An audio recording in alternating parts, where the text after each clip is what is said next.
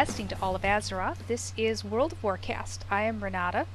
And I am Starman, and I just got a blue off a turtle in Tanaris. You did? Yes. I got a blazing emblem. Oh, wow. It's about as close as I've come to getting some sort of like epic, like you know, piece of loot off of a off a trash mob. well, Just- I've never gotten a purple. I've gotten two purples off trash mobs. Have you? I got a lay of lilies off a slime in Un'Goro once. mm-hmm. And just about three weeks ago, I got the Skull Flame shield for Renata off a spider in Strat. Really? Yeah. I once got a staff of warning in a uh, strat group, but Mm-hmm. never solo. I never got an epic solo. This is the closest I've ever come to ever getting anything blue or higher from you know soloing. Well, the the Strat one obviously was not solo. That was in a group. Mhm. But the Slime and Un'Goro was a solo. And the Lay of Lilies isn't one of your uh, more impressive epics, but uh, did sell for. That's good though. Yeah, I was That's a good happy item. with it. I get I get blues reasonably regularly on my warlock, but for Mhm. some reason I never get anything I can use. I always I've been getting maces and shields Hmm. Which I've been sending to friends of mine who are planning to make pallies in the new expansion. So they're really reaping the rewards. But I never get anything I can use. Huh. I've Just- never gotten a lay of lilies. I've you know uh, I've never gotten anything. This is the first time, and, and it was, and it's just convenient because you know here I am. My mage is forty eight. Oh, I'm yeah almost forty nine. So I'm gonna start needing fire resist gear Mm-hmm. soon. So there's my blazing emblem, and um, according to auctioneer, this thing goes for 123 gold on the auction house on my server. So Wow. that Now, just what is- saved me 120 G. Oh, it's a bl- uh, what is it? It's a blazing emblem. Uh, what it does, let's see, increases fire resistance by 50 and reduces all fire damage taken up uh, taken up to 25 for 15 seconds. Um, without clicking on it, it's plus 15 fire resist. Now, what is it? Is it a neck piece or Trinket. a trinket? Oh, Yep. wow. Oh, my God. Yep. Given that I've been trying to build up my fire resist gear now that we're in the core regularly and starting to work on Onyxia, that's a huge item. Yeah, farm turtles in Tanaris. I'm Well, sure it's a world drop. I mean, it's it's just one of those things where you know, just like epics, you know, you can there's only like one in the world every few hours or something like that. Right, and you never know what it's going to drop off. It might be a turtle in Tanaris. It could be a turtle in the hinterlands. It could be something else entirely. Mm-hmm. So, other than getting your mage to almost 49, what did you do this week? You know, I've been doing nothing more than just playing my mage, except for uh, the other night, uh, Alachi and I, Alachi from from Wowcast, she and I were just goofing around in uh, Burning Crusade. We both started Blood Elves, and we just went as far as we could before we fell asleep. Because you know, I mean, she's on a different time zone than I am, but uh, you know, she's what an hour or two behind me. Mm-hmm. So I was up until five o'clock in the morning, and I just couldn't do it anymore. But we're Oh. having a we're having a good time, just just exploring, just you know, doing the quest, doing the newbie quest on Sunstrider, and then going even further south to Ghostlands, and uh, it was good. We made it into Eastern Plaguelands as level eights, and Wow. survived all the way to Lights Hope Chapel. Now, is that the only way that you've got to get out of the Well, area? You're to have to go it's through the beta. Eastern... Oh, Yeah, so I mean, what I'm saying is there's there's a big portal between Ghostland and, and Eastern Plaguelands, and I think that it's just there because right now the newbie areas are on a different server than Kalimdor and Eastern Plaguelands that we know. So I think they have that portal there temporarily, but I'm not. Don't quote me on that. I just I just don't know. But the cool thing is that you're coming a- around um, Eastern Plaguelands, and there's this really wicked looking giant wall with like skulls on it and everything, which I I've never seen from the outside of the Plaguelands from uh, the regular game. no, neither have I. I, I'm pretty sure I took a picture of it. I, there's a lot of pictures that I took that day, so I have to post them. I'm trying to think. I can't think of any giant walls with skulls on them anywhere in Eastern Plaguelands, and I've No. been pretty much all over there. Um, now, what did you think of the newbie area? Well, like I said in the last show, I think Sunstrider is just gorgeous. Um, I did say last week that the uh, the newbie area for the Draenei was really bland, and personally, I just didn't like it. But what I had done since then was I went into Exodar, that and that's uh, I guess the name of the ship that crash landed. I don't know. Uh, I, I don't know the lore that well, but that zone is very very beautiful, very nice. Lots Now- of crystals and things like that. What I have heard is that the starting cities Mm-hmm. for the Blood Elf and the Draenei, I think the Exodar is the this starting city, like their their version of Darnassus or Right, Orgrimmar or right. something like that. Um, were made with the idea that they would possibly replace Orgrimmar and Ironforge as the major hubs of activity. Oh, I don't know about that. They're bigger than either Ironforge or Orgrimmar by a considerable margin, and each of them have two auction houses and two banks on Um, opposite sides of the cities. I don't know because I didn't spend enough time in there. Like on Sunstrider, I don't think there would be an auction house because it's it's like Teldrassil. You know, it's it's, it's like Dun Morogh. It's, there's nothing there. But yeah, then you migrate somewhere else. Right. Exodar- city. Yeah, Exodar. Uh, I didn't see an auction house. I didn't look for one either. I was just looking around and seeing what I can find. Uh, yeah, it is very big. Um, is it bigger than Ironforge? I don't know. There's there's another town. What's that town? We were talking about this before the show. The town that's in Outlands begins with an S. I've been there. Oh, Stratcar or something like something that. like that. Um, that's massive. Well, isn't that the one that's that has all the portals Mm-hmm. to? we were we were Yeah. joking about this. This is like the EverQuest's plane of knowledge, where it has portals to everything. But the Mhm. city's supposed to have a portal to each of the eight, now eight major Right. cities of of Azeroth and Outland, and of course, mage portals will be available to Mhm. get to to Stratcar. I'm pretty sure it's called Stratcar. I'd have to look it up to make sure. Yeah, I'm not. I'm not on Burning Crusade at the moment. We have a whole new range of places and, and races to mispronounce now. Yeah, I'm sure the grammar police will be on us. I've been looking up some stuff about the uh, the new reputation factions and such, and there's only a limited amount of information about them. But I have to say, one of the ones that I've gotten the biggest kick out of is there's supposedly some some mushroom guys, uh, the, that um, they call the the, the Sporeggar or something like that that you can get reputation with. They're in they're in uh, I don't remember exactly where they are, but they're supposed to be these super cool mushroom dudes. like I didn't see any mushroom unless those are the um. Those the people that are in Zangarmarsh? Zangarmarsh, yeah. Hmm. I have But to check on that. They're supposedly one of the new factions that you can um, you can get reputation with and you can farm these ground spawn in these reputation areas that you can trade in for valuable Mm-hmm. prizes. Which of, which of course every, on the price is right. Yes.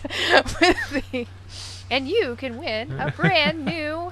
Car. Well, I think that some of the ones, yeah, well, some of the ones that they mentioned, I think, were like alchemy recipes and um, an aggro-reducing cloak, and a couple other things. But I, as I said, I've been there. The stuff about the new reputation factions has been a little bit spotty so far, but I've been I've been kind of looking into that for for future reference. Cool. But anyway, So that's Uh, been my week, and I also picked up the CCG game, which I'll talk about later. Yes. um, this week I have mostly been working on my warlock, who's almost caught up with your mage. My war my warlock is halfway through level forty-seven. slash duel. oh yeah, we, we should try that sometime. We should we should try the uh, the the mage warlock duel. I'm not big on dueling, but uh, should if, if you're the right person, it could be fun. um, and because my my goal is that I want to get her to 60 and at least minimally equipped before the expansion comes Right. out. But uh, having still having a lot of fun with her, and with my warrior, I've it's been kind of the usual. We tried Onyxia. We are still having some trouble getting much into the third phase. Mm-hmm. And um, ZG did. Oh, I did um, Ahn'Qiraj for the first time. Oh, how'd you like it? Eh. AQ20? Yeah. Yeah, It's AQ eh. twenty. I don't know. I just I just found it really pretty annoying for the most part. It's it's just got bugs. The the the pulls are I think unnecessarily difficult and complicated. Mm-hmm. Not that I don't like challenge, but it's just like, oh come on, is there any way to get less than eight of these things? Yeah, yeah. I, I know there are, and we were, and, and our hunter was doing a really, really good job. Uh, even if poor Ginsu did have to strip naked after a while and to do the pulling because he was he, those bugs are just so darn fast. yeah, the bugs And- are annoying. and, I haven't uh, done AQ20 in months. I can't. I love Zul'Gurub. I, I love Zul'Gurub. I would go back to I go back to, to ZG as many times as I can go back. Mhm. But I can't say I, so far I'm much of a fan of AQ. no love for AQ20? Eh, I just, you know, maybe I haven't been in it enough, but yeah, I, I gotta say that the first part of it really didn't impress me. We were starting to work on the perfect poison quest, so we had to go kill that first named bug. Oh, yeah. a little beyond that, but I, I don't know, it just didn't speak to me somehow. I just Mhm. did, I don't find bugs compelling. But um, so you know, I I've been trying to keep my my uh, warrior kind of caught up, but of course I'm still toying with the idea that when my warlock hits level 60, I'm going to be faced with something of a dilemma. what? Which do I take to 70? Well, you could take both. I guess it depends on what the guild needs first. Well, let's just put it this way: the last we used to have tons and tons and tons of warlocks. Mm-hmm. The last molten core we I went to, which was Saturday, we had two warlocks and nine warriors. Mm. You you need you need the warlocks for Garr, Mm-hmm. unless you have Uber tanks for the spa- for the little guys. Um, I don't know what to tell you there. But I I guess that my my thought is yeah, it is what the guild needs. I'll probably end up taking both of them to 70, but Mm-hmm.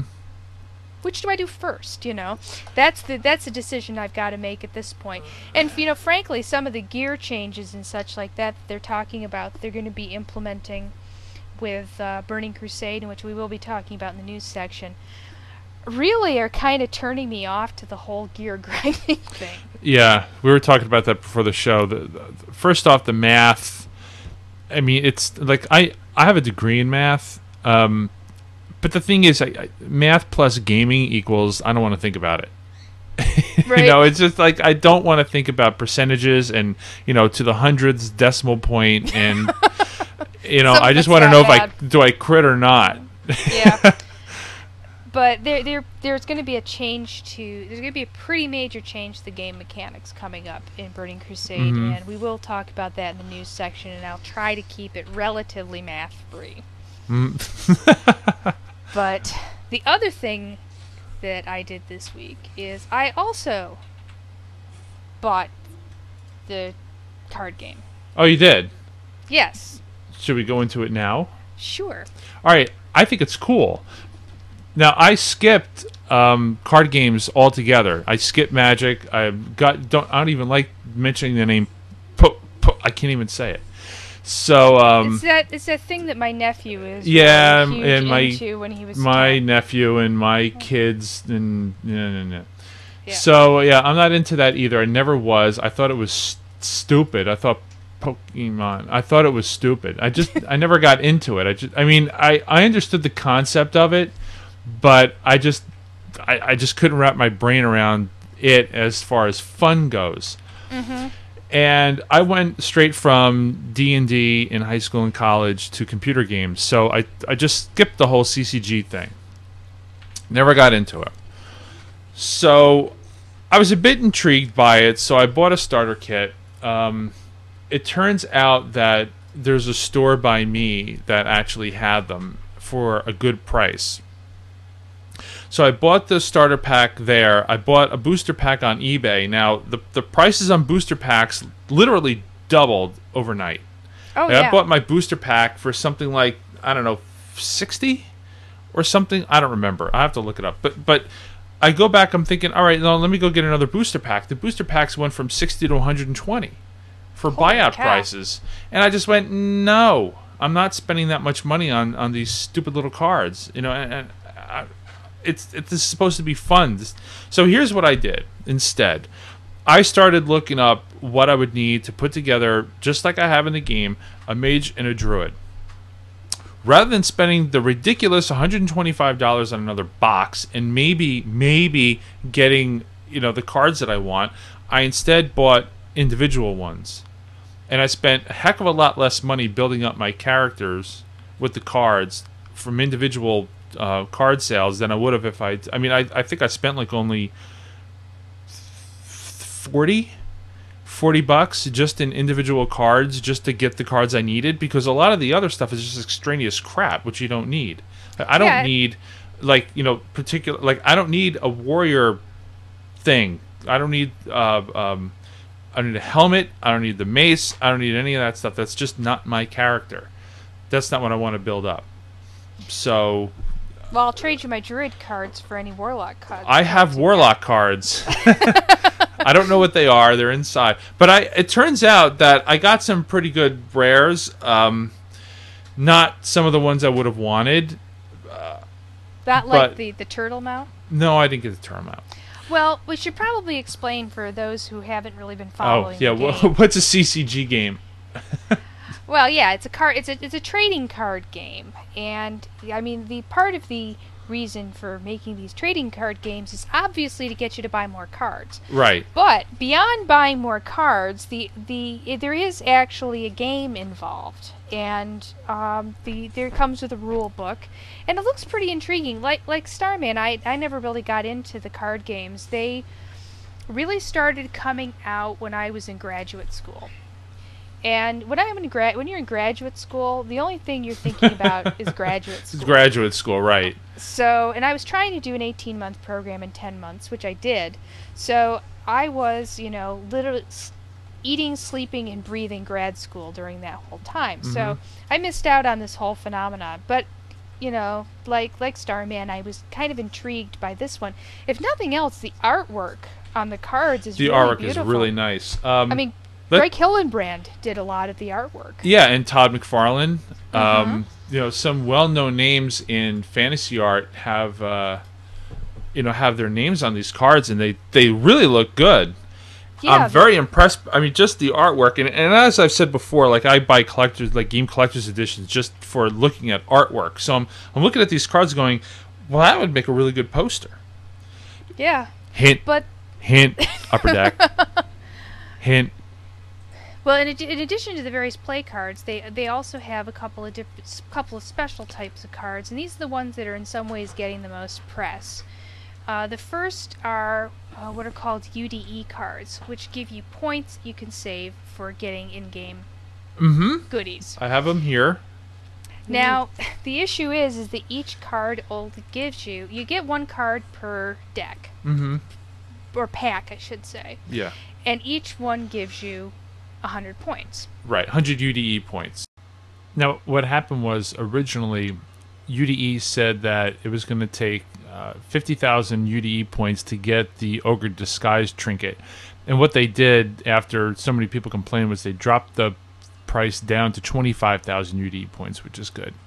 But some of the the things that you get from your points are good. Like for one card, you get some wallpaper, which is good, but you know, I would have liked 1920 by 1200. Uh, the highest resolution is uh, 1600 by 1200. Um, for 500 UDE points, um, you get a screensaver, mm. and uh, you get a an in-game tabard of the frost for 2000 UDE points, which is okay. I, I wouldn't wear it only because I don't like covering up my uh, my gear. Now you can buy UDE cards. People are selling packs of UDE cards on eBay. Right. Like for how much? Oh, uh, last I looked, it was working out to be a buck a card. Right. So, for five hundred dollars, you too could become an ogre. um, Be the first on your server to be an ogre. All right. So uh, about the game itself, the, the game works. well, should we Uh, talk about the loot cards too? Oh, I'm sorry. You were up. Yeah. First, go. yeah. Bob. Edit. Right. Edit. Go ahead. Um, Mulligan. the the other type of special card in the deck, other than the play cards, are some special loot cards, and these are these are quite rare. Uh, I also got my cards at a local shop. Now these went on sale on Saturday morning on the 28th, and by the time I got there, which was just about noon, they were down to two of the starter sets Mm-hmm. and four of the little packets. Right. And they, that's all they had left by that point. And um, according to the guy in the store that I talked to, th- there are three cards that you can get. There's a there's a tabard card which you get in about one every twelve or I think it was one every twelve packs Mhm. has a tabard card, and that these you can they have a little scratch off thing, and if you scratch it off, you get a code, which you could then go to the Blizzard site and redeem for an in-game item. The first one's a tabard.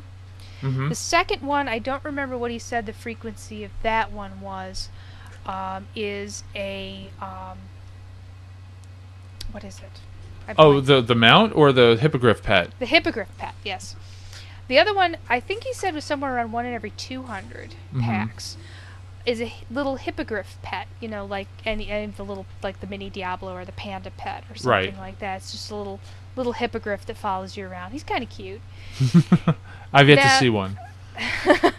the uh, the rare one is a turtle mount, and he said that was about one in every five hundred Something, yeah, something ridiculous. like 527 packs. He said.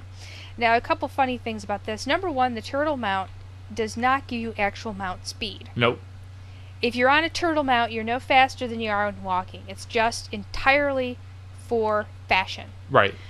Um, you don't Uh, get any riding skill for the turtle mount. You just get a turtle mount. Mm-hmm.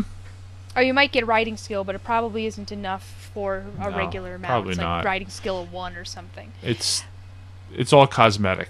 It's entirely cosmetic. So I don't see the practicality of having one when you're already level sixty. No, no, neither do I. But this has not stopped people from exercising commerce on these items. Mm-hmm. Now, I haven't checked recently. Last I checked, the Tabard card is going for how much on eBay? Thirty-ish, 30 forty, something like that. Yeah. Um, the Hippogriff pet card was going for around 150. Right. And the Turtle card was going of upwards of like 500 bucks. hmm I've seen it as low as three fifty, Mhm. but yeah, I've seen it as high as seven hundred. Holy cow. I don't know why anybody would want to spend seven hundred bucks on, a, on on something that gives you nothing. No. Um, but what was really funny about it was the guy at the at the local game store was telling people as they were coming up that if they opened their packs and found a turtle card, he'd give them um, two starter packs for the turtle card. and I'm thinking, Oh, I boy. was laughing at the guy, and I said, "You know what those are going for on eBay, doesn't?" he? goes, "Shh." Yeah, of course he does.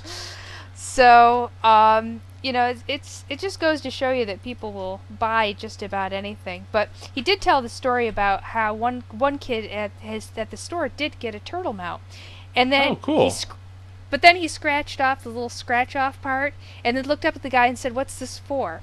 It turns out I'll give you a dollar, kid. this guy doesn't even play World of Warcraft. He just like he just wanted the card game.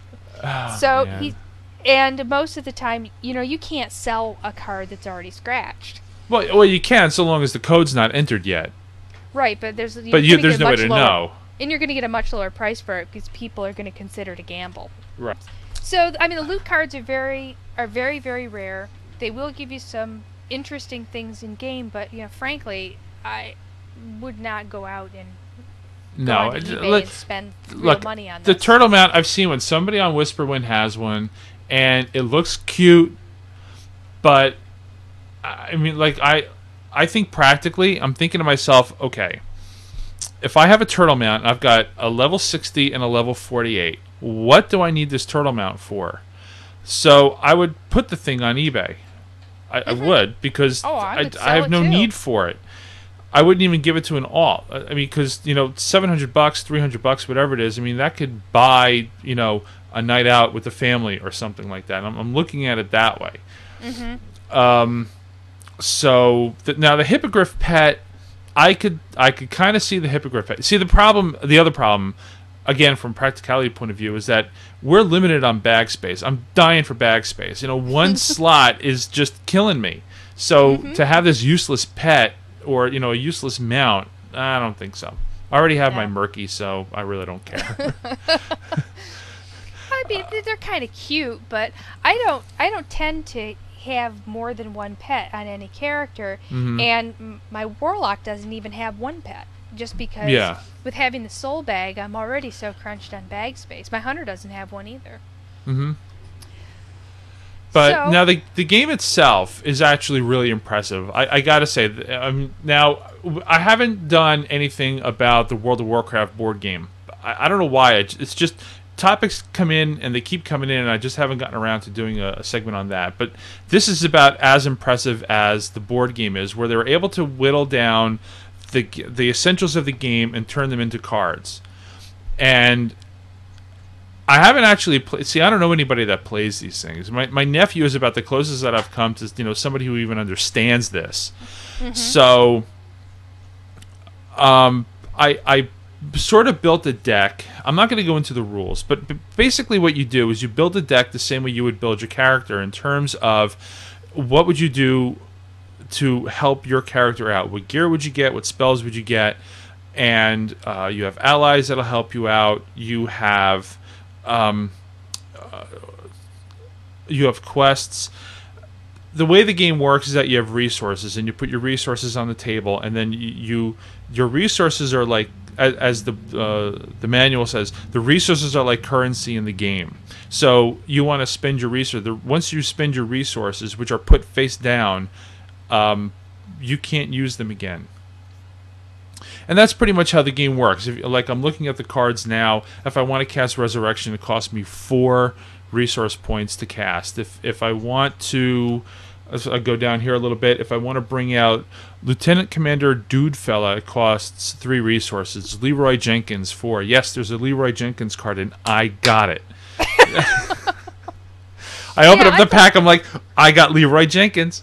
So, um, you, you, you have uh, you know damage that you, the the characters deal. You have abilities that they can they can do for you.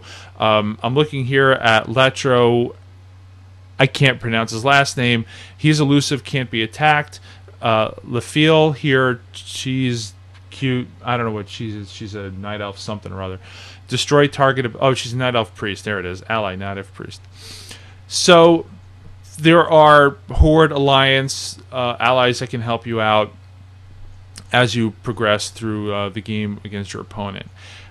Um, again, I, I just haven't found anybody to play the game with. So I mean, the person at my local store said they're going to start doing tournaments. I'm like, well, that's great, but I'm a total noob to this whole thing. So I'm gonna see what I can do. But I just want to say uh, that they really did a good job bringing this game to uh, to CCG. And, and again, this is my first CCG, so I, I really have nothing to compare to. There's, there's probably somebody out there going, "You noob." Um, it's nothing like such and such, but so be it. You know, I'm sure the whole reason why they did this is to get people into CCGs in the first place. I mean, Blizzard has really taken their their assets of, of World of Warcraft and doing some really good jobs with uh, bringing into other realms. The, the the other ironic thing about this was remember how I mentioned that the, the oh the the cards have different qualities to them like white are normal car are Oh, yes. common cards green are uncommon blue are rare purple are epic and then there's legendary cards which are orange hmm and I only got out of all the things that I got I only got one purple card and guess which one it is Which one? The, The Lay Lay of of Lily. She's showing it to me. I got a couple epic cards too. I just don't know what they are off the top of my head. I'll have to check. Now they're also talking about how they're going to have expansions to this card game, and that there Mhm. are features that haven't been are worked into the cards but haven't been brought out yet. Boy, does that sound familiar.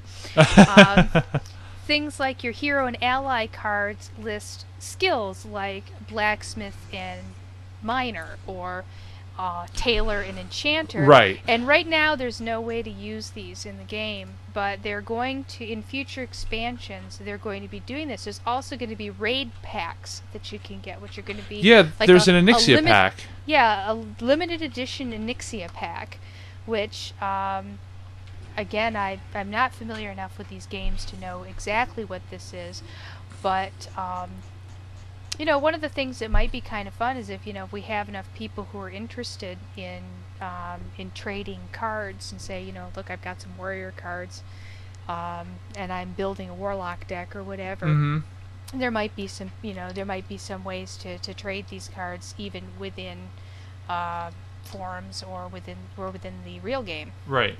So that's about all I'm going to say about that. I mean, maybe when I play with it a little bit more, you know, like maybe I'll bribe my nephew to come over and you know we can fiddle with it or something. Uh, then maybe I'll I'll have more to say about it. But the rules themselves are not that complicated. You know, you put out your cards, you, you turn them to exhaust them. Uh, you do things based on your turn. So take a look at it if you want. The starter decks go pretty cheap. I know on eBay they go for roughly fifteen bucks each. I hope that by the time this podcast gets edited and goes out, that you know they're not four hundred. yeah they, I, I got mine at the local game shop for i think 16 Yeah, I got um, I got my I got two starter decks actually. I wound up getting a mage and a druid, and Wow. um, I wound up getting them for nineteen bucks each. So. You know, if I if I bought them on eBay, they would have been fourteen ninety five plus shipping would have come out to like nineteen bucks anyway. yeah so it's kind of a wash mm-hmm. there um, well going on to news really other than burning crusade stuff there hasn't been much regular news in other than that they said uh, blizzard has said that they are going to be releasing some of the content Mhm. for burning crusade in december and this is going to be the content that is going to be available to all players regardless of whether they're playing the burning crusade expansion or not Right. so one of the things that they have announced is that probably at that time is when the honor system changes are going to come out. So the honor system as we know it is probably going to be going bye bye forever in Mhm. December. Yeah, I. It's unfortunate, but you know what are you going to do? I mean, I, I personally think the system was broken in the first place. Yeah, me too. and um, I never liked the whole thing about the eroding honor. mm-hmm. where you had to compete because, you know, they were talking about you know people having to spend incredible amounts of time Oh yeah, just just to maintain rank. I, I couldn't I couldn't fathom putting that much time in just to get the kind of ranks that I've seen people get. Right, or to ma- and to maintain those ranks. It really encouraged things like account sharing. Uh, and because I mean, you know, you're talking about you know hundreds of thousands of honor every single week. Mm-hmm. Not to mention what they were having to do to progress. Oh sure. And you know, and they're talking about in the new in the new system that they're going to have that you know once you gain honor of sorts or whatever they're going to call it, you keep it. It doesn't Mhm. go away over time. And I think that's a better system. Oh, but of course it is. The real the real thing is is if you want those honor rank rewards, you're going to have to just live in battlegrounds for the next month and a half or so because Mhm. this is your one chance. On the other hand, we did have a pod event last night where we just went out and attacked Duskwood for absolutely no reason whatsoever. Other than it was Halloween and it was fun. And people were really not were too worried about getting uh, DKs because there's a lot of civilians around in, in Duskwood, and you get dis- dishonor kills. DK Oh, interesting. for killing for killing civilians. Well, Right. the honor system's going away in a, in a month and a half, so who cares if you get DKs? so, you know, I, I expect that uh, we will be taking some advantage of this particular um, feature of, of the honor system. Are, are we absolutely sure about that? Uh, we're absolutely sure about that. Okay. yes. That the, the DKs will no longer make any difference Huh. after after December. So I think it's time we're to not- kill some civilians. So we're not worried too worried about killing civilians now. Um, there's some minor talent changes that they have posted. Uh, Shaman are finally getting an aggro reduction Mhm. ability in their talents, which uh, Shaman have been screaming for aggro reduction. Because right now, Shaman have no way to mitigate aggro other than Mm. just managing what they do. But you know, if they got an aggro reduction trinket or something like that, which I don't know what all exists in the game because having been a warrior so much of the time, aggro reduction's never been something I've really concentrated on. Right. Um, they had no way through talents the way other classes did to reduce aggro. Mm-hmm. Oh, like Pallies. Yeah, like pallies. Uh, well, you know, like even warlocks get some aggro reduction through talents if they pick the pick those. But um, other than you know managing what they do, but you know a badly placed crit, you know what can you do? Yeah. Um, they're also revamping the blood elf models. Yeah, I've heard about that. the male ones specifically.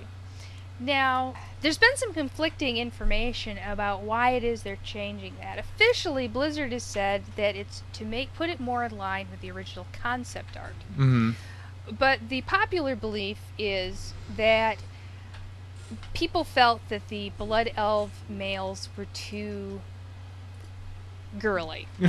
they are. Girly men. They are because, like, all right. So Alachi and I are running around um, with blood elves uh, this weekend, and what happens with the females is they jump, and they do a twirl every now and then, just like night elf. Um, night elf. Uh, uh, wait a minute. Hold on a second. Okay, just like night elves, they sometimes flip when they jump. Well, blood elves twirl when they jump. Well, that's great if you're a female, but you know, I'm on, you know, I'm playing my guy, and you know, he jumps a couple times, and all he does, he does a flip in the air, like wee, and I'm like, oh, this is stupid. This is he's flipping in the air like an idiot, wait, twirling wee, and I'm just like, no, they gotta fix Yeah, he's that. he's twirling, not flipping, right? He's right, right. He's twirling, not flipping. And Oh. I'm just looking at this, going, mm, no.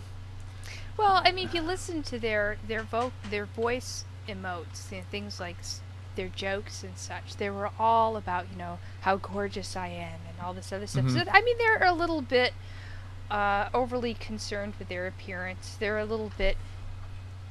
I don't. I don't know. And, and then now they're going to make them. You know, I saw one. I saw one thing on the net where they had a picture of one now with fifty percent more testosterone yeah, they're, they're going to make them beefier and manlier, and they're still going to have these silly emotes. You know what? Yeah.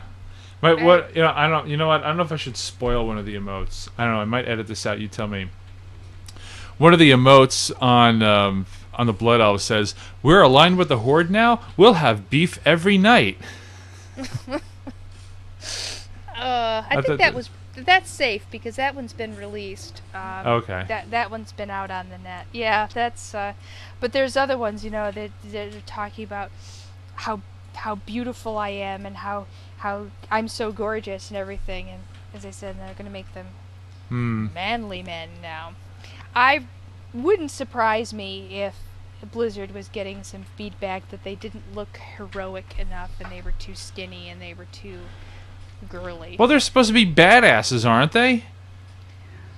I mean, I could see people complaining about them because they flip badasses, or they twirl when they jump. They're supposed to be mental badasses, not Well, physical badasses. oh, they don't I even have see. warriors, remember? oh, that's right. That's right. Yeah, you're right. And you know, maybe, but maybe, if you think about the the evil sorcerer type, um, in movies and such like that, even they are they're they're not skinny little dudes either. Hmm. Generally, they have to look more heroic. So, but anyway, the the official Blizzard line is to bring it more in concept. Uh, more in line with concept art. Mhm. Personally, I just think it probably people were complaining too much. Yeah, I could see that. But um, now on to the fun stuff. Okay. How am I going to explain this one? This, this is kind of complicated, actually. This is the um, this is the combat rating system, which is going to be introduced with Burning Crusade, and it's going to be replacing the old static percentage system. Like right now, and this applies to items. For example, items might have like a adds one percent chance to crit or two percent chance to dodge or something like that. Combat ratings apply to equipment bonuses only. They don't apply to effects that are generated by spells and talents. So we're just talking about things that are added by items here. Right. Right now, it's a straight percentage. So, or a straight number like defense of 10 Mm-hmm. or percent of 1 or 2%. This is all going to be changing. It's now going to be a function, a mathematical calculation among the level of the item, your level, and the combat rating that's assigned to that particular thing on the item. Now, how does that rating work out? I'm getting to that. Okay. For those of you that don't think that math is going to be a big deal in school, this is where it comes in handy. Yeah, I'm going to try to keep this as math free as possible, but I, I, am afraid I'm going to have to delve a little bit into it. Um, the following combat ratings are going to be implemented in Burning Crusade, and these are going to replace the percentage ratings on items. Uh, these will be weapon skill, defense, dodge, parry, block, hit chance, spell hit chance, critical strike chance, spell critical strike chance, haste, and spell haste. And they're adding a new one called resilience, which is pretty cool, and I'll get into that one in a moment. Um, the combat rating is, go- is going to be a number, which, when you translate the number, is going to turn into a percentage. Mm-hmm. That made no sense now, but hopefully it will in a few minutes. Um, and an item is going to have like a combat rating for like my the defensive rating of this is going to be 35. This Mhm. doesn't mean you get 35 defense. The 35 is going to depend a little bit on the level of the item versus the level of the person wearing it.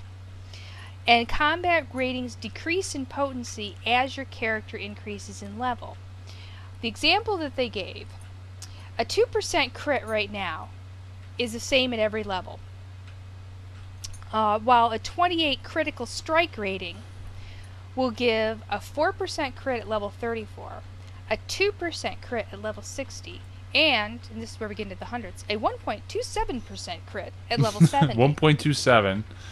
Um, so what that means essentially is in order to get the same amount of crit percentage, you're actually going to have to increase that particular aspect's rating more as you level up. So the higher level you go, the more of a particular rating you'll need to get the same effect. Mm-hmm.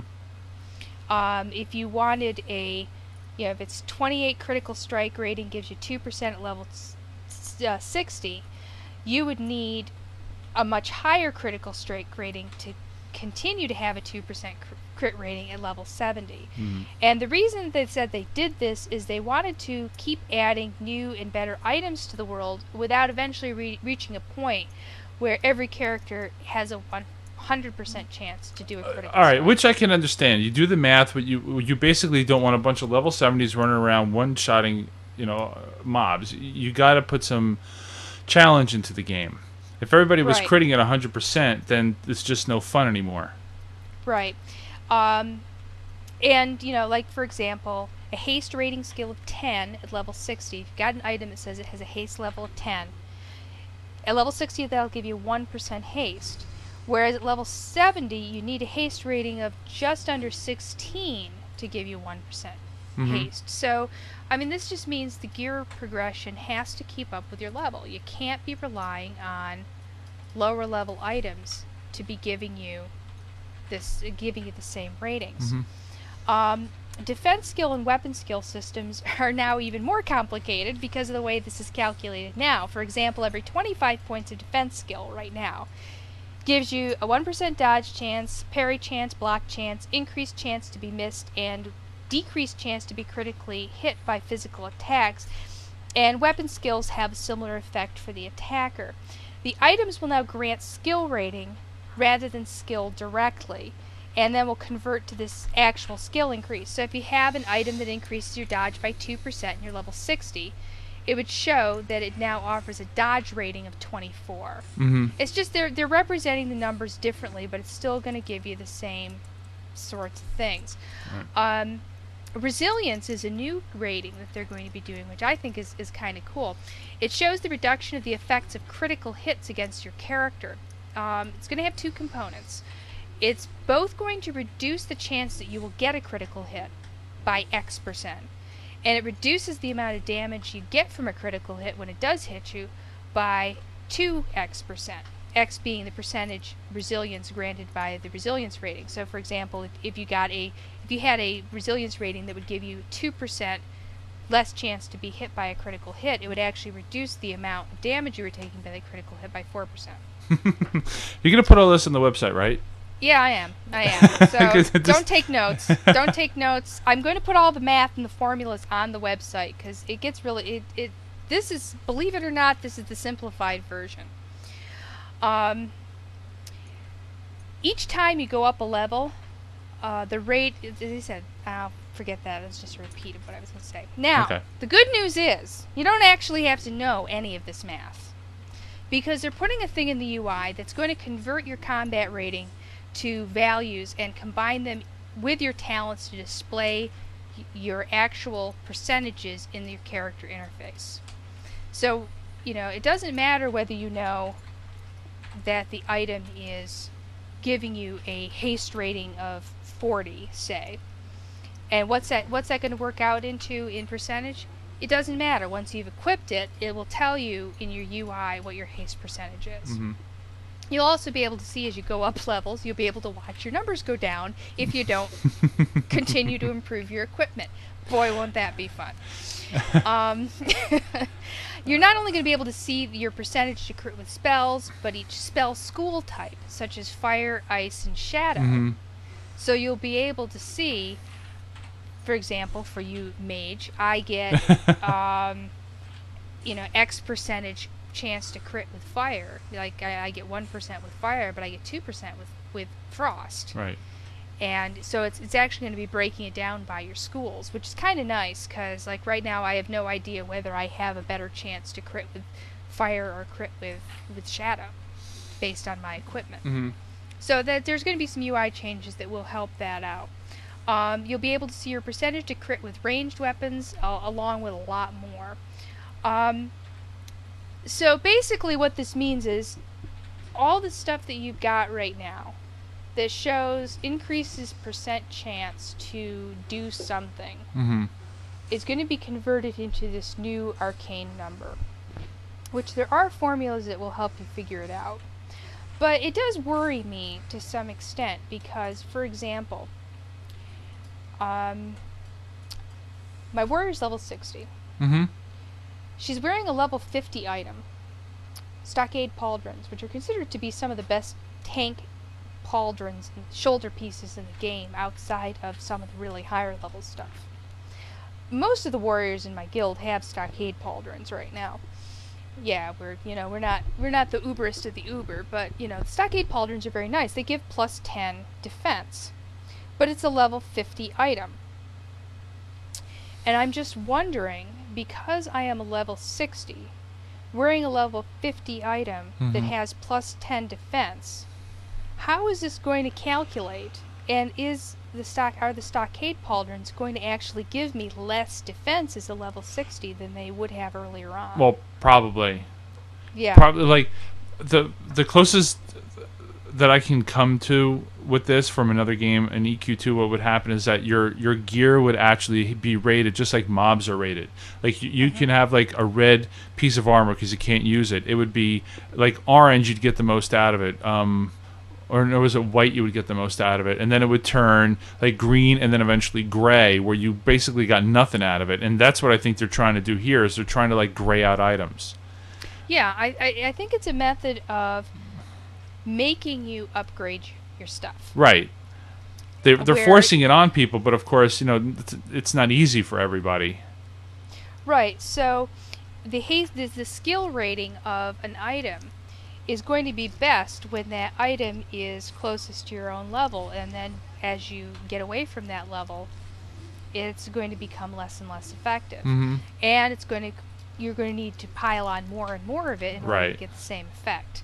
So it's really more than before it's going to force people to upgrade. And really frankly this is this is one of the things I find a little discouraging about playing a warrior is warriors are all about gear, improving gear, getting more gear and then improving the gear that they just upgraded. Mm-hmm. Um, and this is just going to hasten that effect. This is just going to make it even more important to go out and get the biggest, the best. Mm-hmm. Because you can't just wear something and expect that it, it's going it's, it's not going to continue to have the same effect. You're going to be forced into upgrading more and more and more. Right. So I'm not real. It'll, it'll be interesting. You know, it's one thing to talk about it in theory and just say, okay, guys, these changes are coming, and you guys are going to get forced into gear upgrades more frequently. Um, at least that's my interpretation of it. It may not actually end up working that way, but um, as I said, I'm I'm I'm just uh, kind of not looking forward to I ding a level and then watch all of my percentages go start down. going down. Well, Yeah, see, that's that- what happened with me in EQ2 is that I would get this piece of gear, and as you ding, you would see the effects of that gear go lower and lower and lower, and then you feel, oh, now I've got to upgrade this chest piece or you know these gloves or something like that. I've got a, a headpiece in EQ2 that's that's been gray for 10 levels because I can't find anything better. Hmm. Yeah, and it's it's not that necessarily that it will be as be that bad, but um, certainly, as I said, it's, it's really going to, to force the upgrades. I'm I'm really not looking forward to it because I've got these boots in hmm the, on my warrior that I'm kind of embarrassed to admit I got them in Sunken Temple. I mean, they're really bad. Um, Nothing wrong with really- that. Well, they're paladin boots too. They've got plus pluses to healing. Oh. Um, but uh, I mean, this is really this. I said, this is really gonna force the upgrades more. Now, more in the math department, the, they're also making changes to the way that plus healing and plus damage spell effects Uh-huh. are being applied. yeah, I like I know this. you're real thrilled about this one. Um, right now in the game, you can cast a low-level healing spell, and it will apply all of your plus healing gear. But you're using a very, very mana efficient spell Mhm. because it being low level, it's not taking that much mana to cast it. Well, this is going to change. Mhm. Um, Blizzard's gotten wise to the fact that people are using what they termed as downranking, which I guess is probably as, as good a term as any, where healers in particular are using lower level versions of spells um, and then piling on the plus healing gear. Right. They're, it's very mana efficient. It is. I do it. Yeah, I mean, you have how much plus healing gear? 640. Yeah. Something like that. And then you cast a very low level healing spell to kind of carry the power Mm-hmm. excuse me, you use a very low level healing spell to kind of carry the power of that plus healing gear. Yeah, uh, I cast um, rank four healing touch because it's 2.5 seconds, and right, the the plus healing just does an incredible amount of healing to you know regular heals. So it's it's been great as far as mana efficiency goes. You know, we use it in Nax. You know, sometimes I'll have to use like you know higher levels depending on how hard people are getting hit. But it's a balance between how much mitigation is is are, are, let me say it again. It's a balance between how much mitigation that the warriors are taking on their gear versus how much that I have to heal. So it's got to go both ways. And unfortunately, that if, if they're going to start nerfing this, um, sometimes that half second really makes a big difference in in, in a zone like that, or even even in lower level instances. I mean, half a second could really make a difference, and I just don't like that they're going to get rid of that. Right, but what so what they're going to be doing is they are changing the way that plus healing gear and plus damage gear too, but this really isn't done so much with with uh, with plus damage. Generally, people who are casting damage spells and have plus damage gear aren't downranking. They tend to cast higher, at least higher level versions of their spell, if not the highest level version of their spell, to get the most damage in in a big burst. That's what most damage dealers are, are about is that big burst damage. Right. Um, so I'm, I'm mostly going to be talking about this as, as the plus healing nerf, simply because it's healers who've been using this method the most. Mm-hmm.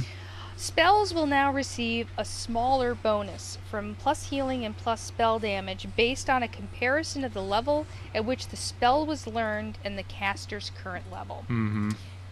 The example that they use is probably one of the best ones for explaining this. So, um, a priest spells, uh, the priest spell Heal 2 is a level 22 spell. And I know that, that this is the one uh, Kryler uses with his priest. He uses Heal 2 a lot. Very mana efficient. Mm-hmm.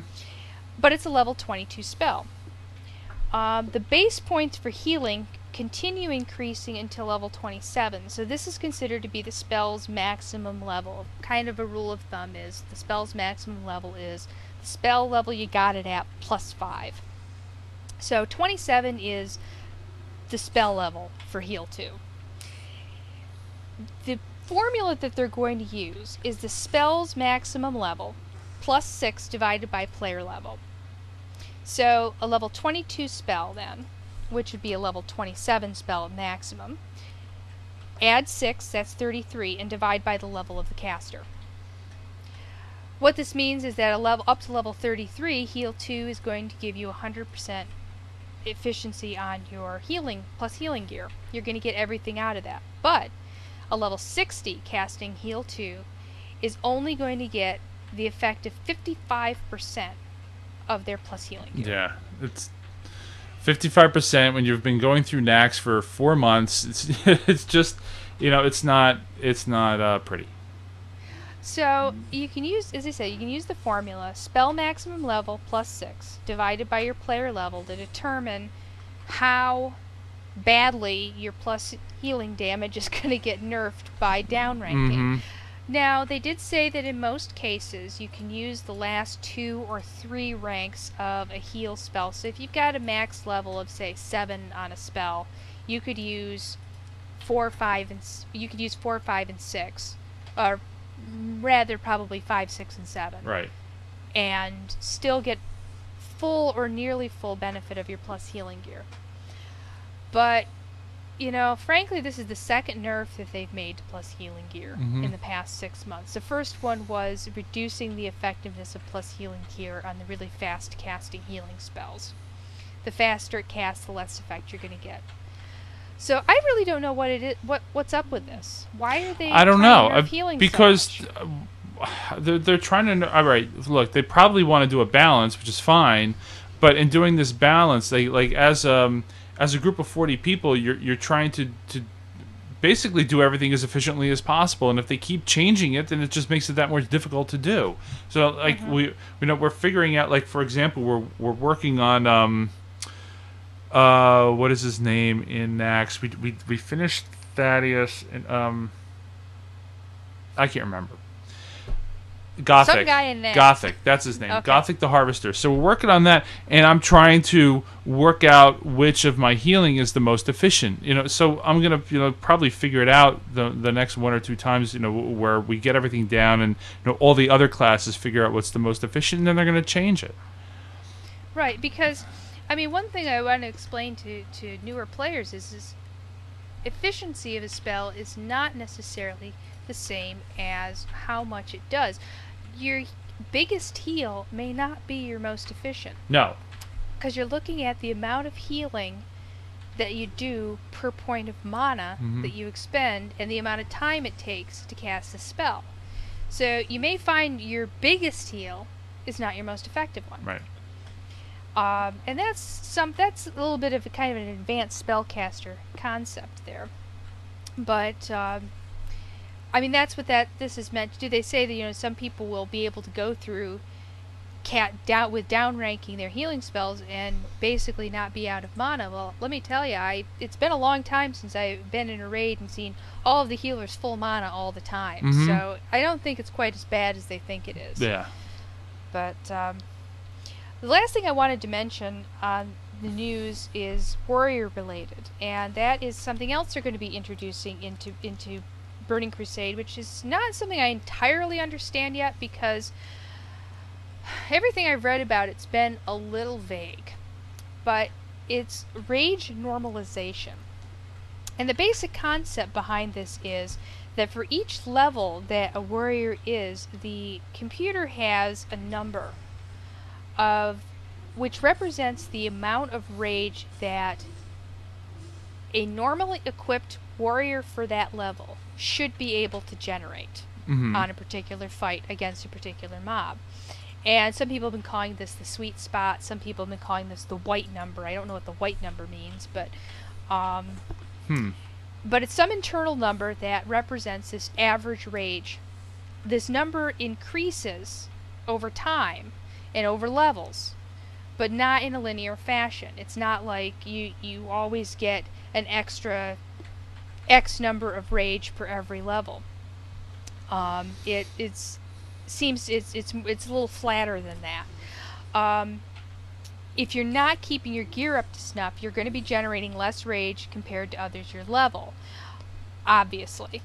But in fact, the rage normalization is going to pull up the rage generation on characters who are not as well equipped.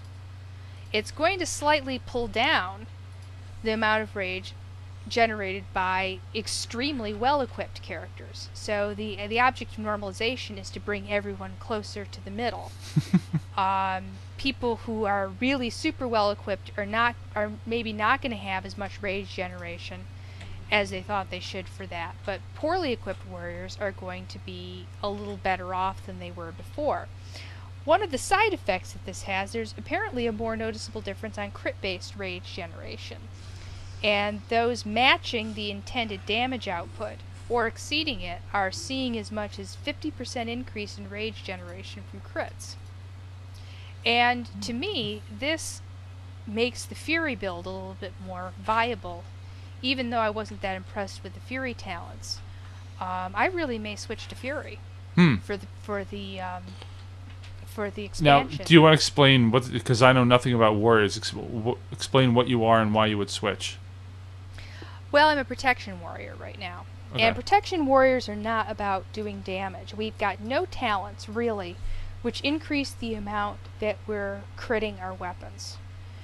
Um, it's all you do get rage generation and aggro generation through other means, but rage is basically reverse mana. Casters start out with a mana pool, and Mhm. it goes down. Right.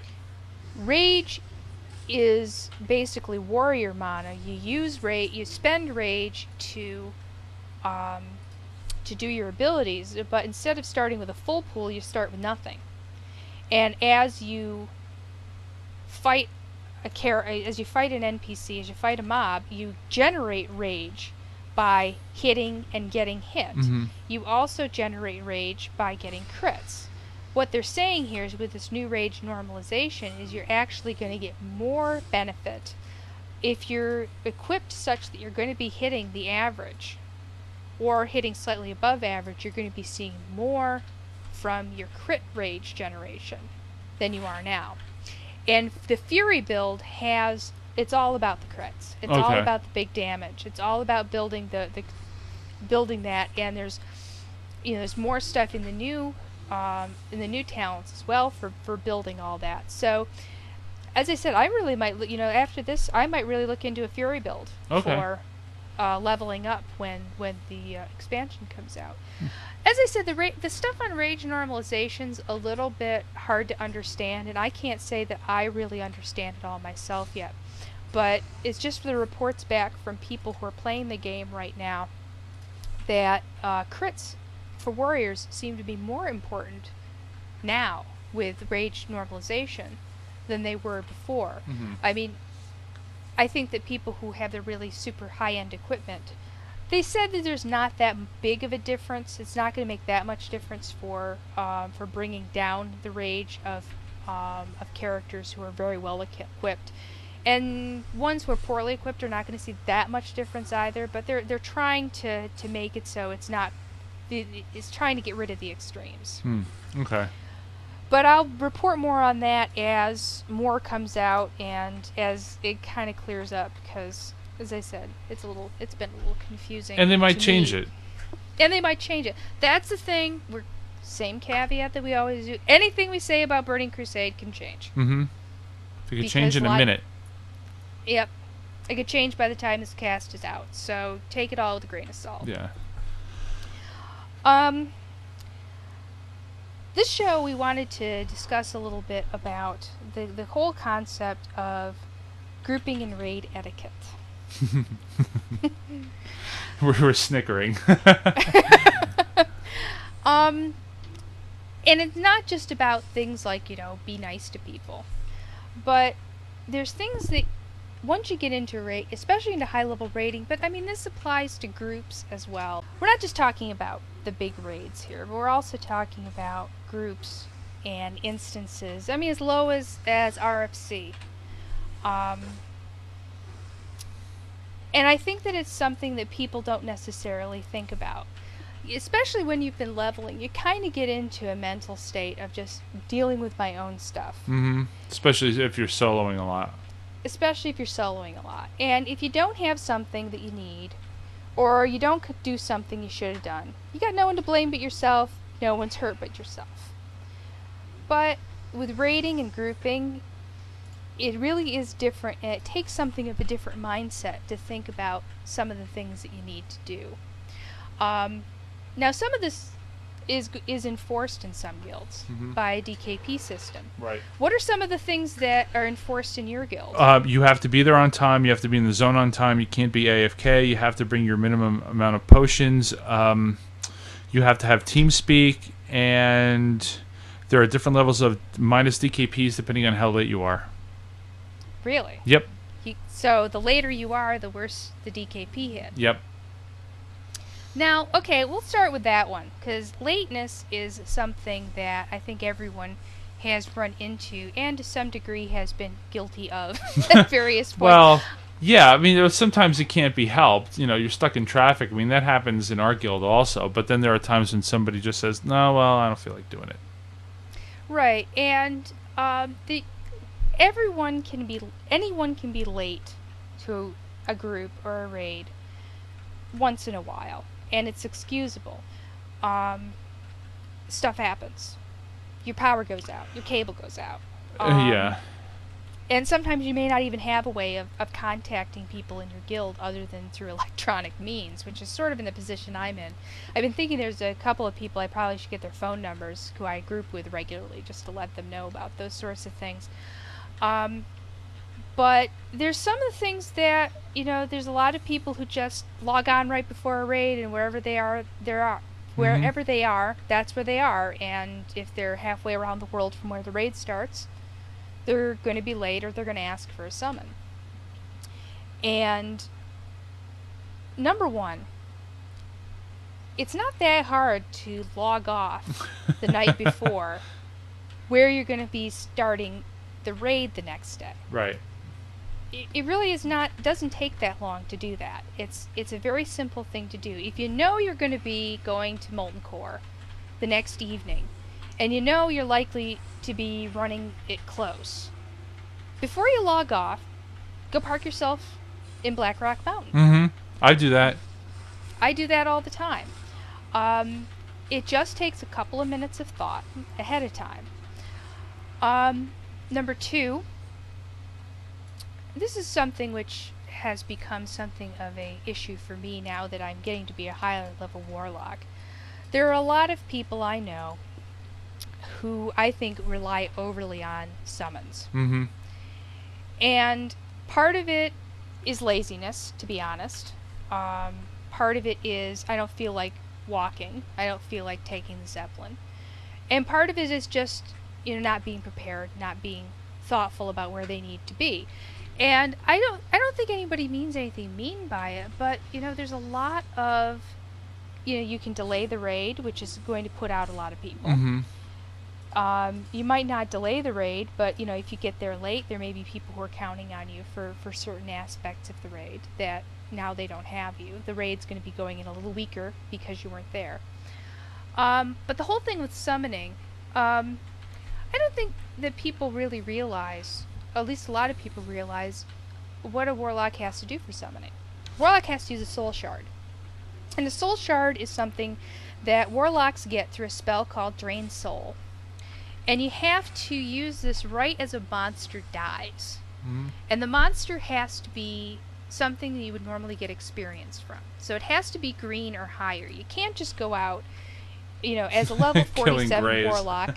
I can't go out killing boars and Durotar on my way to a raid to get soul shards.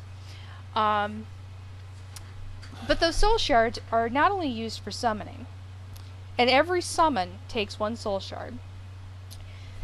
Warlocks use those for health stones and for um sorry, I just had a blank. For warrior I almost said warriors. Warlocks use these for health stones. Warlocks use these for um, uh, binding someone's soul, and that can help when your raid wipes. And if you have a soul stone on a priest, that priest can get right back up and start start resurrecting people and get everything on their way. Right. Um, and they also use those for summoning their pets, except for the imp. All of the pets other than the imp pretty much require soul stones. I don't re- actually remember about the infernal because I don't have an infernal yet, so I may be wrong on that one. But all the ones up to Felhunter anyway, all of them use soul stones except the imp. So when you're taking a soul a soul shard away from a warlock, and yes, warlocks do know to carry around buttloads of soul shards. But when you're taking a soul shard away for a summon, what you're taking away is the ability for a warlock to summon one pet, bind one soul, or give out one health stone. Right. And that is taking away from something. So, yes, sometimes summons need to happen, and once in a while, no warlock minds a summon. I was summoning a whole bunch of people last night for, for an event. But as a regular practice, because you can't be bothered, that's just rude. Mm-hmm. You can't be a regular summonee. No, no. Once in a while is fine, but as a regular practice, no. And you know, this you were mentioning the same thing for for mages and and ports. Oh yeah, yeah. People don't seem to realize that mages have um, um, a reagent that they have to use in order to do the ports, either for themselves or for the portals. And you know, I, I asked that a long time ago when I first started playing the game. Know, I asked the mage, I said, "Do you have to actually use something?" And they said yes. So that's why you know people say, "Oh, portal should be free." Well, no, because it actually costs the mage something in order to cast it. Lately, the whole issue with lateness also is affected, at least on Whisperwind, by the queue. Oh, the queue has been horrific as of last week, but yesterday it was 35 minutes. Right. So, when you're thinking about when to get on for a raid, say the raid is nine o'clock server, and you start logging on at 8:55, forget it. You're not going to get in in time right now because right now, at least on our server, the the queue in the evenings is 20 to 30 minutes. hmm And so, you know, one of the things that I make it a practice of is I always start logging on for a raid at least half an hour before the raid starts. Yeah, I do the same thing. I try to do the same thing, but you know, sometimes plus you got to figure out um, travel time. Um, I figured that it takes 12 minutes to get to Naxx from Ironforge, but that doesn't include making sure you have all your potions, making sure you have all your reagents, and, and everything else that you need getting repaired. So all these things have to be done before the 12 minutes that it takes to, to leave. So you figure if a raid starts at 9, I got to be out and about by 8:45 you know minus getting killed by the stupid crimson guard on the road in eastern plaguelands which has never happened to me but it could. So um, you know I, I have to start logging in at like you know 8:15 and sometimes you know I, I try to be efficient and I try to get stuff done the night before but I don't know sometimes you're tired you can't I mean this it's like a job almost. And you know people have to treat it as such sometimes Well, you know, I don't- don't necessarily go with, you know, just treating it like a job, except that you do have a responsibility not only to yourself, but to the other members of your raid to be ready for that raid Right. in all its ways. And that brings up the next point, which is raid preparedness in terms of things you gotta have. Um, some of the things that you gotta have are going to depend on the actual raid, and they're going to depend on your class.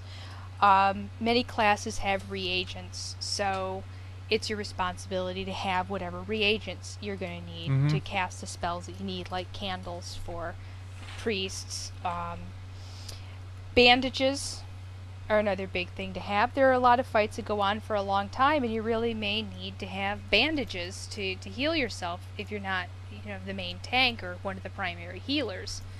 And I don't know how many stacks of bandages I've given to people. I always bring extras to raids. Putting people on notice, I'm going to stop doing that. Because I've probably given away conservatively 20 stacks of bandages. Wow. And these are heavy runecloths because I never carry anything other than heavy runecloth bandages.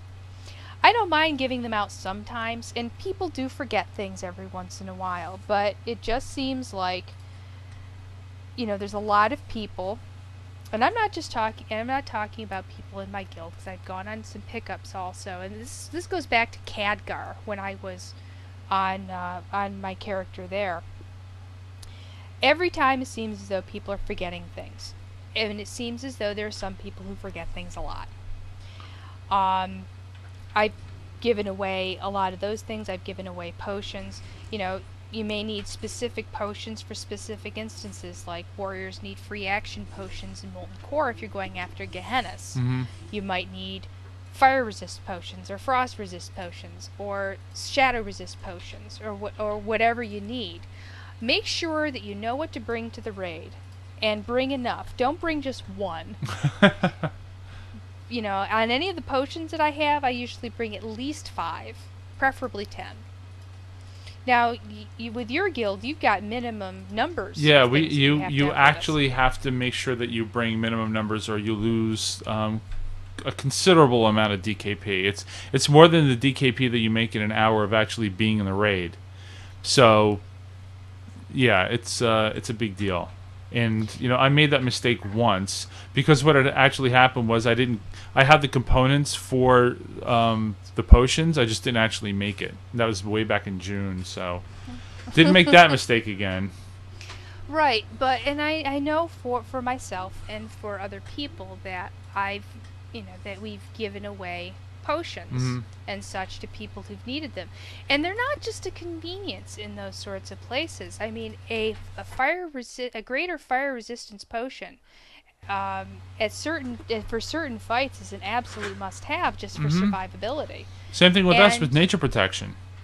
Yeah, and if you don't have that and you die, you've just weakened the raid. Mm-hmm. And especially if you've got one of the really key roles in that particular fight, like, you know, uh, a warlock for Garr, or a tank for, um, well, any number of fights, or a healer, or you know, a druid who's you know, who's got a battle res Mm-hmm. any you know that's Curtis. that's not just being prepared for yourself and that's not just oh well if i die i die you've weakened the whole raid by not having these items and one of the things i've seen and i've heard i've heard other people i know complaining about this not just uh, not just people i know personally but i've seen this on a number of boards is if you have to if you forget potions or you Mhm. forget bandages or you forget something you needed for the raid and you have to get it from someone else for goodness sake reimburse them and I, I don't mean you know that you have to pay them a profit Yeah. but when you get back to the you know if you if you've borrowed a stack of bandages from someone Give back a stack back of bandages. mail them back a stack of bandages. If you've if you borrowed healing potions, mail them back healing oh, potions. Oh, sure. Now, I've been given, you know, I've had people give me things in raids. Like I've had people who made up a bunch of healing potions to give away to the to the tanks at the raid. I've, you know, when I was skilling up alchemy, I made a whole bunch of free action potions and mailed them to the warriors. I wasn't expecting compensation for that. That was just a gift. But that's not what I'm talking about. I'm talking about you're there, you forgot mm-hmm. you have to beg someone to give them to you and you don't reimburse them for it it's just poor form Um, what happens with our guild is like sometimes we'll run out of potions and and somebody will reimburse or we'll make them right on the spot. I sometimes try and bring extra components because you never know what's going to happen. You have a bad night, you need more than the minimum, and I give them out and I get reimbursed.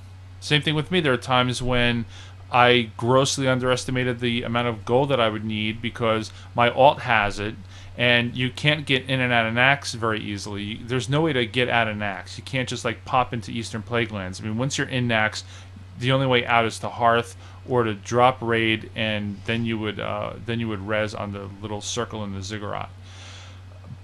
But there's basically no easy way to give your other character money, so I had to borrow from somebody, and you know, sure enough, as soon as the raid was over, I gave it right back within like five minutes because I just hopped on my alt and uh, mailed it to him. Very simple. Right. It happens. But yeah, it happens to everyone, and once in a while, it's not a problem. It's just you need to ask yourself: Are you doing this habitually? yeah. Are you doing this? You're not checking your stuff before you leave, and you show up and you habitually don't have what you need. And this is where you run into problems. Is um, if you never have what you need, and you've always got to rely on someone else for these things. That's not fair to the other people in the raid to be constantly relying on them Right. to provide what you need. Um, and when you're done with the raid, make sure that you reimburse them for what they've given you. Now, you know, they may send it back. They may say, no, no, that's fine. Mhm. You keep it. But that's their decision to make. And at least you've made the effort to try to reimburse them for what you, for, for what you've used. Um, as I said, you know, it's it's not just about having your own stuff so you save yourself. It's about the entire raid. And I was I was telling Starman earlier, it was very funny. I went out to Chi- for Chinese food for lunch with Kryler today, and I got a fortune cookie. That the fortune said, uh, "Courtesy is the first step to safety." it is. And I, I just thought that that was really funny when I read it, considering what we, we had talked about that we were we were going to discuss today. Um, the other thing about the other thing that you need to do when preparing for a raid is repair. Mm. Mm-hmm. Okay, I admit it. I am horribly, horribly guilty of this one. I don't think to repair my stuff before I go. And I get to the instance and I've got to turn back and go somewhere and repair. Now, generally, this is one of the reasons I come on half an hour in advance, is because I'm always making these kinds of little screw ups. And I want to have plenty of time to be able to go fix it before I come back. But that's just something that, again, it holds up the raid and it holds up other people.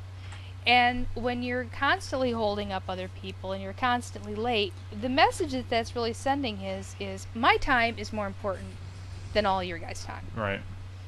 So you guys can just wait for me.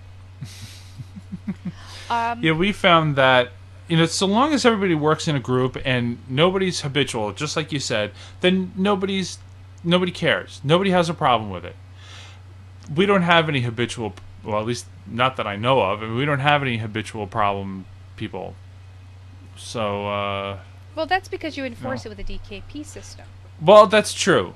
Uh, we do enforce it with a DKP system for those raids that are. Let me try that again. For those guilds that don't have a DKP system, you can maybe lower their uh, their roll on something as as some sort of punishment for not making it to a raid on time or not bringing potions. But you absolutely, I mean, in, in my opinion, if you don't enforce the rules for the raid so that the raid succeeds, then you might as well just not do it at all because it's gonna it's gonna fall apart. You have to show that that the people in your raid can be responsible. That's the most important. And I don't think that our guild could be as good as we are if people just weren't responsible. We start at nine o'clock on the dot. In the last guild that I was in, we would just sort of hang around and goof off and throw snowballs at each other for 20, 30 minutes at a time. And, you know, when we tried to enforce nine o'clock on the dot of, of you know, time, nobody would care. It, it just mm-hmm. could, it just didn't work. Well, I will say that for the most part, the pod people are really, really good about these things. Most of the people are good about showing up on time. We, I mean, we have a lot of raids. We start right on the dot. We have other raids where you know it takes seems to take a little time. There are people who are kind of straggling in. There are some people who come in late, but that's because of their work schedules, Mhm. and that's fine. No problems. Um, I'm not saying any of this as saying, you know, oh, the pod people are terrible. These are all stuff about my guild. No, this is all. This is this is it, this is a general thing that I've observed um, in guild raids and pickup groups in all of my history of gaming. This goes back to EverQuest. Mhm. I mean, all of this stuff goes back into five years of EverQuest as well. I mean, it's, it was no different there. You know, you, you still had problems with people not showing up on time and wanting someone to come get them and not having their stuff and not having their stuff. You know, it's um, it, it's this is just kind of a, a thing that I think everyone needs occasional reminders that especially when you're talking about groups and raids, these things affect more people than just yourself. Mhm. And you know, I, I really don't want to come off as you know I'm lecturing to people, and I'm you know I'm really hoping people don't take this this way, because I'm not perfect. I mean, I'm not saying I'm always on time for things. I've let time run away with me before. Um, I've gotten caught in queues. Um, I've gone, oh crap! I just showed up at Zul'Gurub and my stuff's at 25% durability. Everyone makes mistakes. But the point is, is are you trying? And this applies to the small groups as well as the big as the big instances. Are you are you really trying to be courteous of other people's time? So, take that for what it is. If you're a guild leader and you feel that your guild isn't progressing as fast as they should, um, think about maybe implementing some sort of punishment or, or, or, or something, some repercussions for not bringing these in. Why are you laughing? Punish them, get them. It's the advantage of having stick. video. I can see she's laughing at me. But I don't know. I, I, you, you- I mean, even this even goes as far as being just uh, a raid leader in a, in a five man pickup for you know I don't know some instance. Just make sure that people are repaired. You know, to to be honest, I don't know if this works in five man. I I know that when you're doing raids, that CT raid will allow you to um, query other people's equipment, make sure that they have what what's required. I, I just I haven't had a chance to try it in a five man pickup group yet to you know to see if that actually also works um, there. But if anybody knows, just just you know, like post a message on the forums because I'd really like to know if CT raids.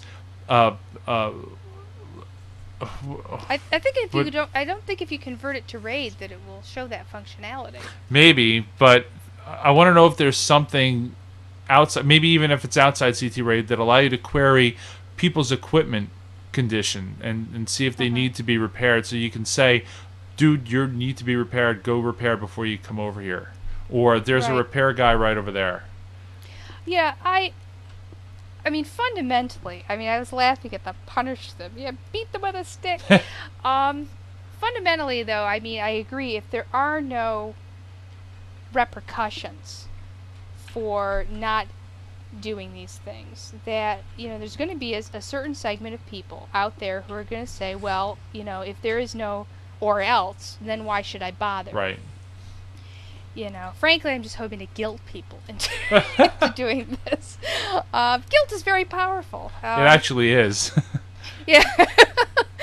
but um, I mean, I, I I wanted to just frame it as kind of a, a courtesy to your fellow players, and um, and maybe that in itself will be enough for some people to, to really look hard at what they're doing and uh, and how they're doing it, to just to make the game a more pleasant experience for other people. Right.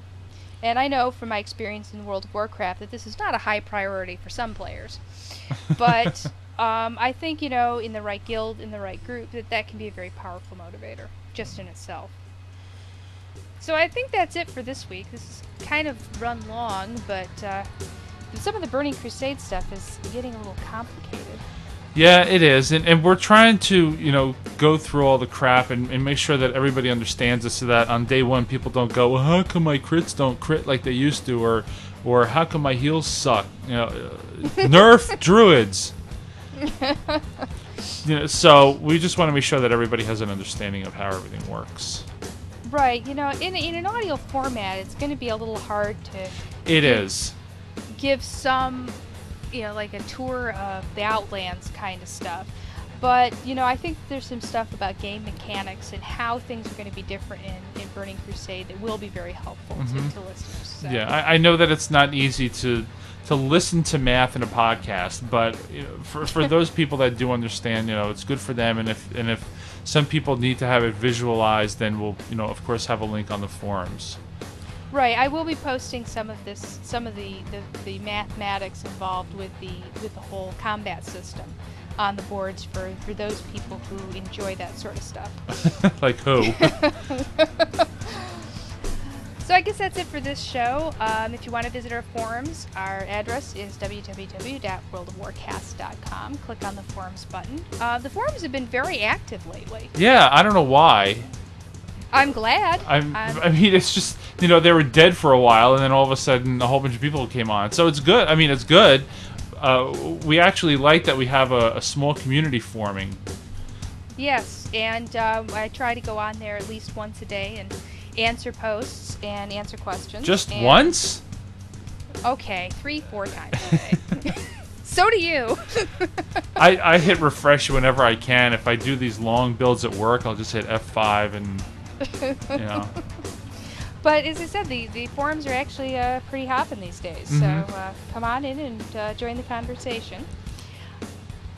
Uh, if you want to contact us, my email is starman at worldofwarcast.com and Renata's is renata at worldofwarcast.com. We have a Skype ID, which is World of Warcast, one word.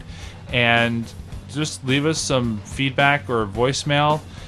We get a lot of people adding us to uh, to their friends list, which really doesn't do much for you because the only reason why we're on is just you know talk to other people in the podcast community, and then we log off. So Uh, or we a- adding us isn't going to help much. Um, you can visit our section on iTunes. Uh, just look up World of Warcast. Um, lately, if you do World of Warcraft, the first thing that's coming up is that South Park episode, which I'm Mhm. not real happy about that. But right below that is World of Warcast. Um, look at our iTunes section, leave a review. We've gotten some some war reviews lately. They've been quite positive. and uh, please uh, drop in, and let us know what you think. So that's it for episode 28. Eight, 28. 28. Yeah. Two more to 30. Wow.